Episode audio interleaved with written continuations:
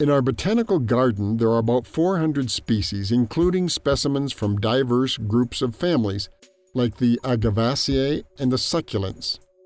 The stars of the show are the cacti. This collection is very valuable and is one of the most important in the northern part of our country. Adequate environmental conditions are maintained inside this greenhouse for the growth of the plants, and there is constant expert attention.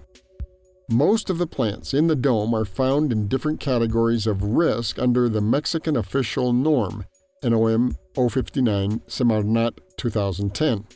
The main objectives in our garden are the maintenance, exhibition, and propagation of plant species, supporting safekeeping and conservation, particularly of Mexican cacti.